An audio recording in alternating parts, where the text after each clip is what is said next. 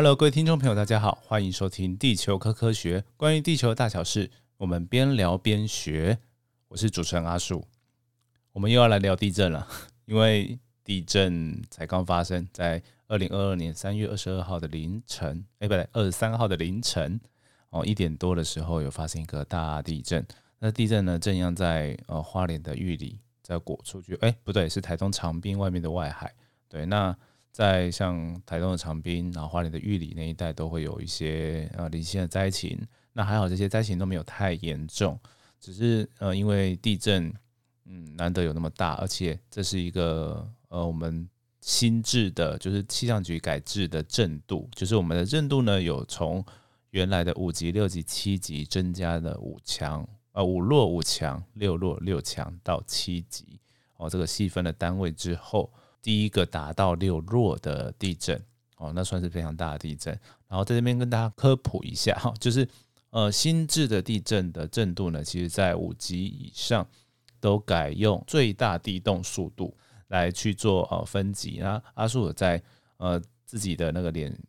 脸书专业，就是阿树的地球故事书上面的迷迷音图放了一个说明啊，大家可以去看看。那简单来说就是呃对于哦比较。高震度的状况呢，会用呃最大地动速度来看，然后因为它是对于建筑防灾是比较有用的。那一般来说，其实在比较低的震度，因为就是考量到人们会有感的差异哦，所以会用地动加速度了。好，那么这个地震呢，其实这虽然是六弱，其实摇晃的也蛮大的嘛。然后到台北都还有大概三级的震度。哦，那三级的震度，然后摇的时间稍微长一点，大家都会有注意到。但是阿叔要跟跟大家说，阿叔前一天晚上去练羽球，练得很累。哦，礼拜二晚上我都有去打球，练完回家就很快躺平了，所以根本就是睡翻了、睡死的境界，连警报声都没有听到。对，那希望 我觉得有时候我还是要警觉一点啊。好，那所以呃，这个地震呢，因为啊，发生的蛮大的，所以很多的媒体都会比较注意到嘛。然后还有刚刚我说到的一些心智震度的事情，都会谈到。所以阿叔就被邀请上两个节目，哦，两个节目都是在公视，一个是在台语台的台湾新眼界，然后一个是呃公视晚上八点的哦有话好说，就是每天会有直播的节目。哦，那台湾新眼界是个录影的节目。哦，那我大概是下午四点多哈去公视录影，然后录影完之后。在那边吃个饭，然后休息一下，然后去查资料，然后查一查晚上用的资料，然后就上了晚上的节目。然后这这次的上节目经验哦，我觉得我我觉得应该是过去哦，一开始还是不太知道上节目怎么讲话。那随着可能我有在 Podcast 上面练，然后嗯有思思考过后上节目要怎么讲话，那好像现在讲起来好像稍微顺一点。那虽然用台语哦就。还是我下练凳，但是还是稍微啦，稍微可以，呃，至少不会很害怕的讲。然后虽然穿插着华语、有国语，然后台语夹杂，但是也大概都可以把事情稍微说得清楚了。哦，啊，希望有了。对，那大家可以去看我在资讯栏会放一些那个节目的连接，然后给大家去看。然后我脸书好像也有放。好，那大家有空的话可以稍微看一看。那在节目上面啊，其实就遇到一些比较特别的经验。哦，第一个就是我们刚刚在讲这个震度哦，那我刚刚不是有跟大家很快的解说嘛？那我就发现台语台的那个主持人很有趣，他就来跟我说，诶，他发现到呃最大地动加速度，他使用的单位就是重力加速度一样的单位。他说，诶，那这样子是可以去理解，就是成就是一般哦。战机啊，或者是车子哈，在加速的概念嘛，我说哎，好像可以，好，所以我后来就在呃晚上，哎，是晚上吗？不对，是在台语台的节目的时候，我就有讲说用车子哦的踩油门这件事情来比喻，哦，那我就讲说，哎，加速度其实就是踩的时候你会有那个贴背感，所以那个贴背的感觉是让你有一些惯性的一个变化，所以我们身体会受到地震摇晃，其实就是也是因为惯性的关系啊，所以我们。会感受到它就是地的摇晃跟我们的身体本身的惯性不一样的差异。那这个加速度呢，它反映的是力学嘛，那它就会直接直接可以反映，我们就可以这样理解。好，但是速度就比较不一样，因为速度它有加上的时间的概念。然后在呃台语台的节目啊，其实那个台北市哦土木技师工会理事长啊，在那边讲的非常好，就是我们在从速加速度改变成考量速度的时候，其实速度它多考量一个因素叫做时间的因子。好，因为呃加速度跟速度的关系，其实在数学上就是乘上一个时间的单位就可以。好，那当然就我们可以想象，朝着一个方向加速度哦是固定的，但是时间越长，它累积的速度就会越大嘛。所以我们可以把它套用在地震上，其实地震的摇晃也是，地震的摇晃是像波动一样，所以它会有一个来回的像简谐运动。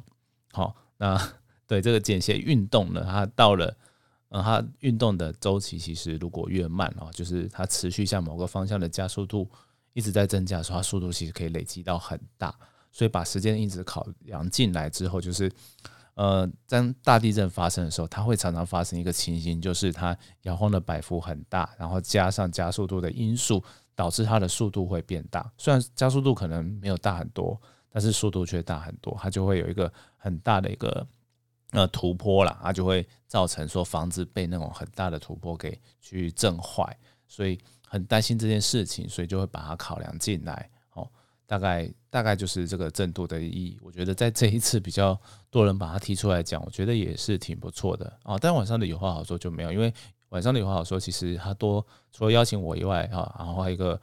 呃土木技师工会的，我忘记是哎不是土木哎，好像是建筑的，对他叫余烈啊。上次泰鲁格号我看到他出来讲很多啦，对，讲一些工程啊、公共安全的这东西。然后还有陈文山教授哦。啊，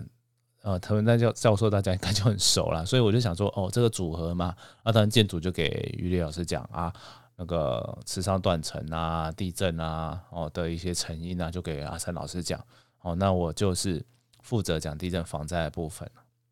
我就想说，哎，这样的分工好像还不错。那我事先也是想好说，哎，如果因为我的角色就是跟大家科普宣导嘛，就是在至少电视台找我的理由都是这样。那我就想说，那我就跟大家讲一下风险的概念。那其实风险的概念在建筑上面，他们也会有提到，就是呃，我们的房屋不可能盖到百分之百不会倒，但是呢，会有一些方式。现在的呃主流就是哦什么他们，讲说什么强柱弱梁吧，嘿，就是柱子哈，还是房子里面是需要。需要最坚固的地方，像梁的部分，它就是吸收地震的能量的时候，它可以允许它稍微有点变形的地方，因为它就不会影响到让整个房子倒掉。但是柱子才是最重要的，所以他们就会让柱子比较坚固。那呃，梁柱呢可能会比柱子再稍微弱一点点，但是它至少不会对我们的人身安全造成伤害。好，如果遇到超大地震的时候，哦，那基本上它还是要让房子稍微有一点点损坏，它才不会说整个很刚性太强，就是啪就挂掉了。大概就是这样的概念，所以它其实就是会考量风险。所谓什么怎样叫考量风险？就是说，我们首要的任务是什么？就是不要有人在房子里面被房子压到死。所以，怎样让房子不会倒，才是真正的建筑的一个关键，而不是说不会坏。哦，对，所以因为坏呃会坏不代表它会倒，所以现在的建筑的呃一些理念上面就会朝向这样去。去建造、去去设计哦，那可能会有一些改变。好，那这个是如果从建筑房屋的角度来看，那当然我们可以想象哦，从自身的角度来看，为什么我们常常会说要趴下掩护稳住？我在节目上也有说，就是你最通盘的这个方式的建议方式的时候，因为我们不知道大家会遇到什么情况。但是如果在地震来时乱跑啊、乱冲啊，它铁定哦，也不是铁定，就是你会受伤的几率远远比哦站着不动还要高。好，因为我们可以想象，就是房屋哦会倒跟不会倒，它是另外一个因子。但是摇晃很大是必然发生的，摇晃很大呢会让你有站不，就算没有掉落物，你也会有可能站不稳。那那也有可能有掉落物，因为我不确定大家。房子里固定的情况是怎么样？所以当然，在呃当下的时候叫你做这件事情，我觉得是一个通则哦，也不会有太大的错误哦，除非有一些特定特殊的状况，就是哦家里完全家徒四壁，不会有任何东西掉落啊，你当然就只要考量会不会跌倒这件事情嘛。对，可是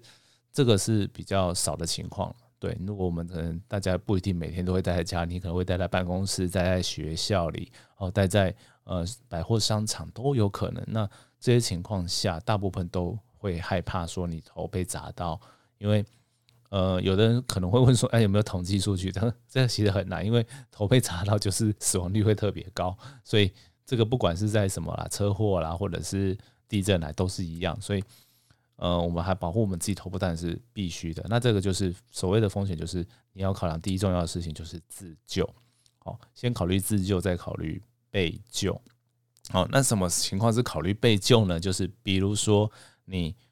去开门，哦，因为避免门框变形啊，去开门这件事情啊，我们常常会说地震来到底要不要去开门？哦，因为如果开门，你可能如果有房子有变形，你需要被救的时候，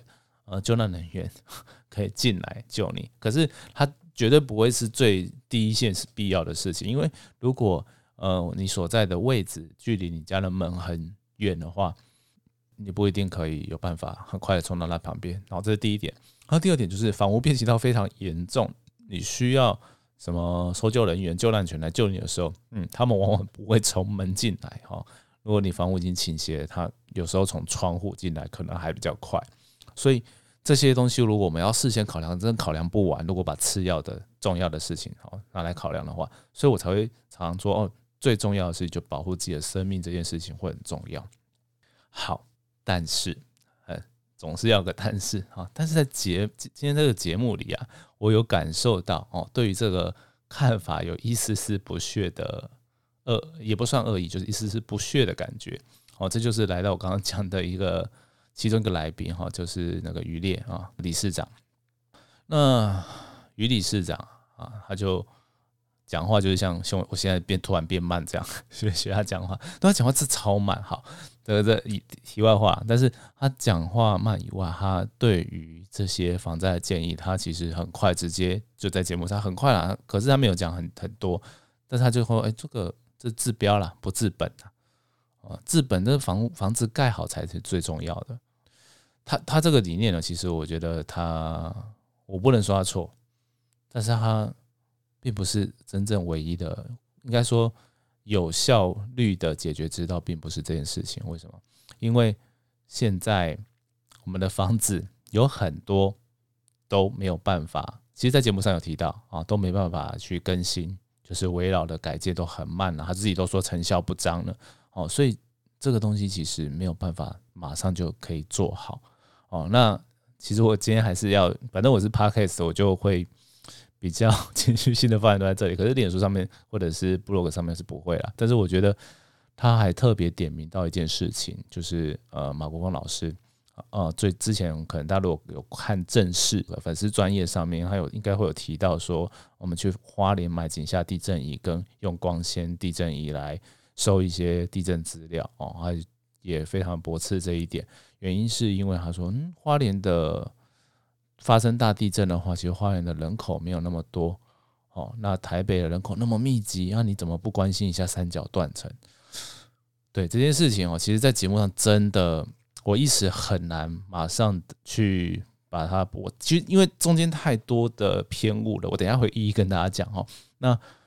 去在节目上，第一个很难驳斥，然后再来，其实写这个文章去专专门对这件事情去做驳斥，有点像去树立敌人，不太好，就是。也不太好的方法，但是在 podcast 反正听众就是你们大家就不会太不会太多，而且会呃应该说他也不会听啊，所以我觉得在这边讲一讲就好。但是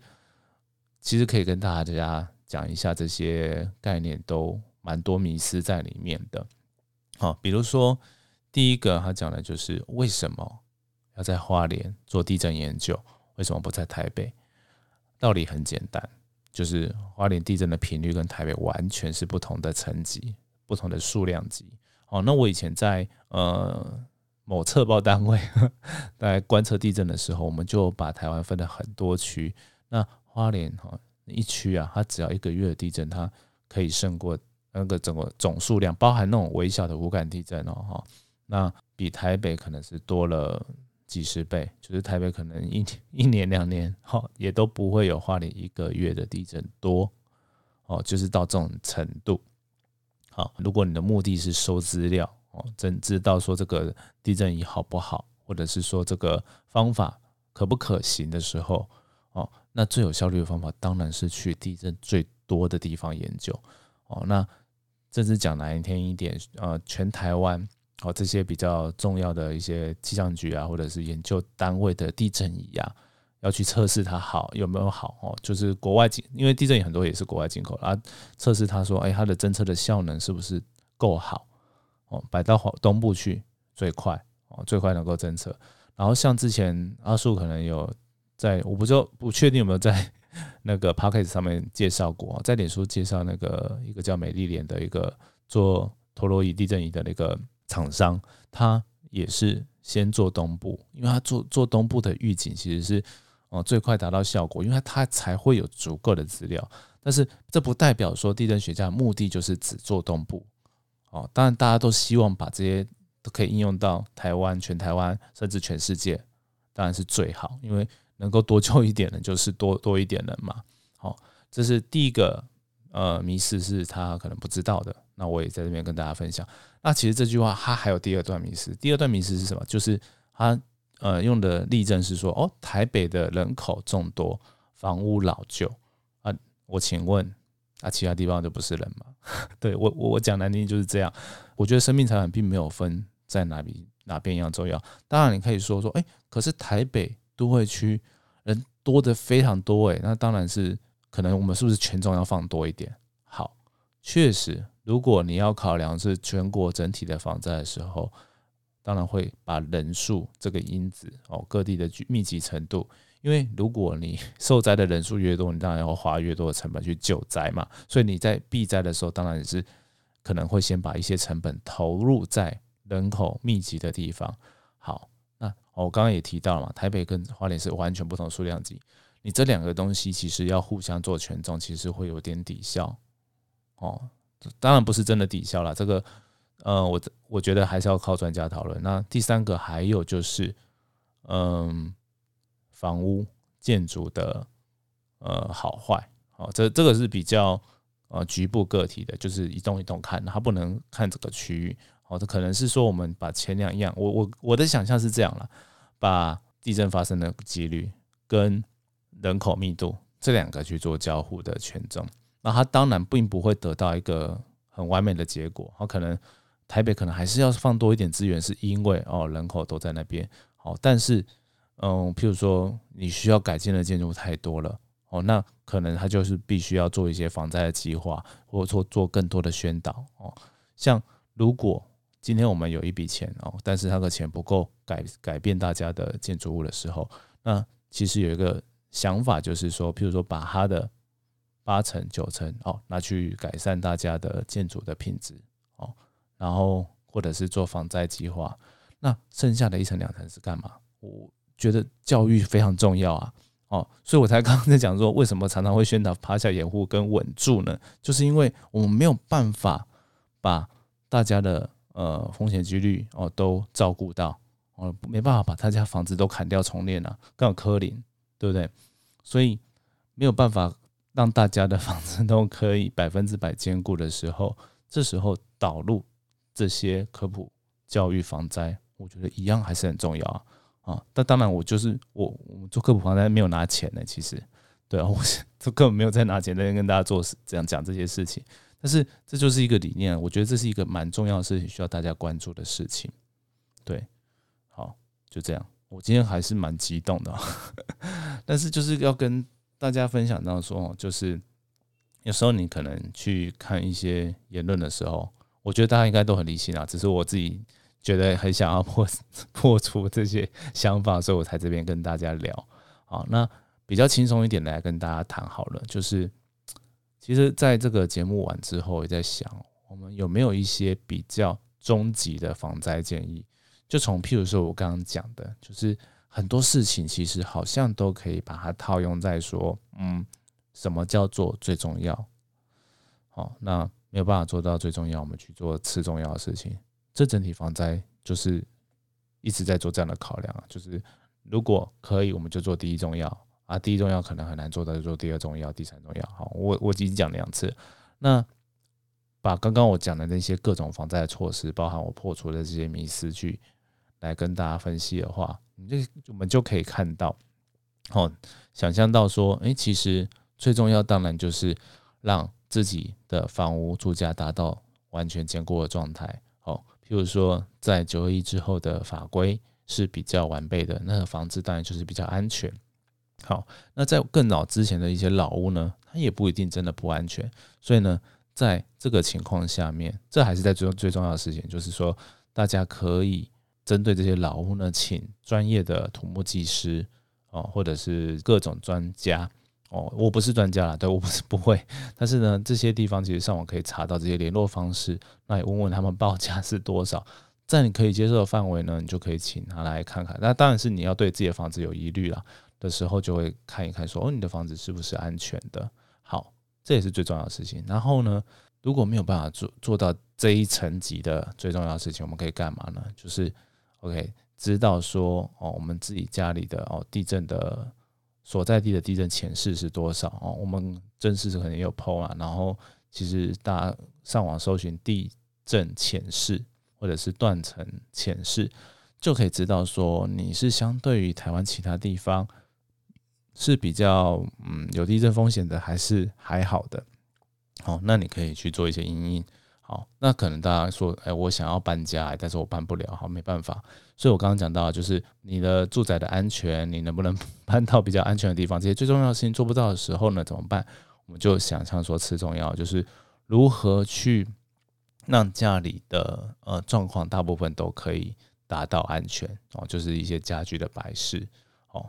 那我觉得第一个一定要做的就是我我再重申一下，刚刚第一个要做就是你至少要检测，你至少不能让自己住在一个很危险的房子里面，这是我觉得这是个最基本的。那如果你是租房子，当然也一样啊，就是你觉得不安心，你可以可以去找，但是这中间牵涉到一个问题，就是大家的金钱预算。对，这也就是说为什么呃像围绕改建有时候一直很难的关系，就是你一定会牵涉到说哦建商来啊，容积率啊，你的房子。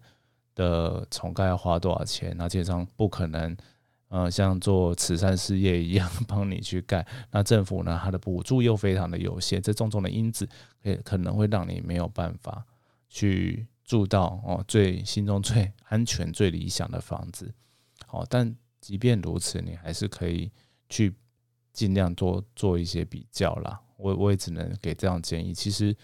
我自己也是一样，无能为力。像我自己，我妈妈的。房子然后也算是蛮老了，然后之前也有人提过说要做围绕改建，但是呢，因为住户之间没有没有达到，好像没有达到一致的同意，跟建商没有共识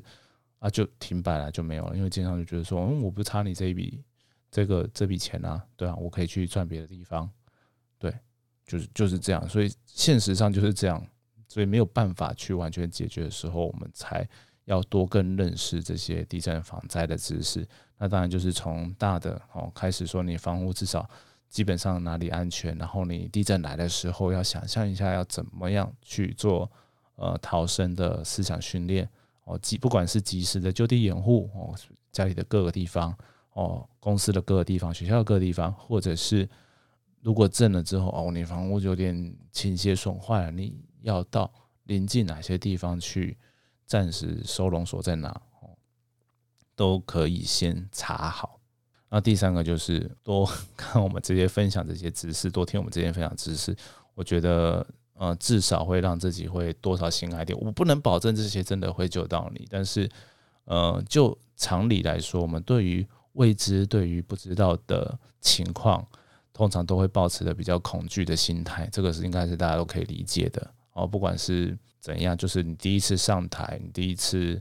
去做什么时候，其实都会有一点这样的心态嘛。当然，你遇到更紧急、有危险的状况的时候，就会更紧张。好，所以这个是我目前想到的一个给大家一个大方向的防灾建议。阿树其实有朋友啊跟我建议说，是不是可以帮大家整理出一个终极防灾建议？哦，这个我觉得如果真的做出来，真的超屌、超棒，因为。它是一个，如果你有一个大方向，然后或者是可以 cover 到很多很多不同的情境，就像我刚刚讲的，比如说，呃，你有钱的人可以去选择更好的房子，但没有钱的人有没有什么次第二重要的方法可以把它当做第一重要的方法？对，就是类似的概念。那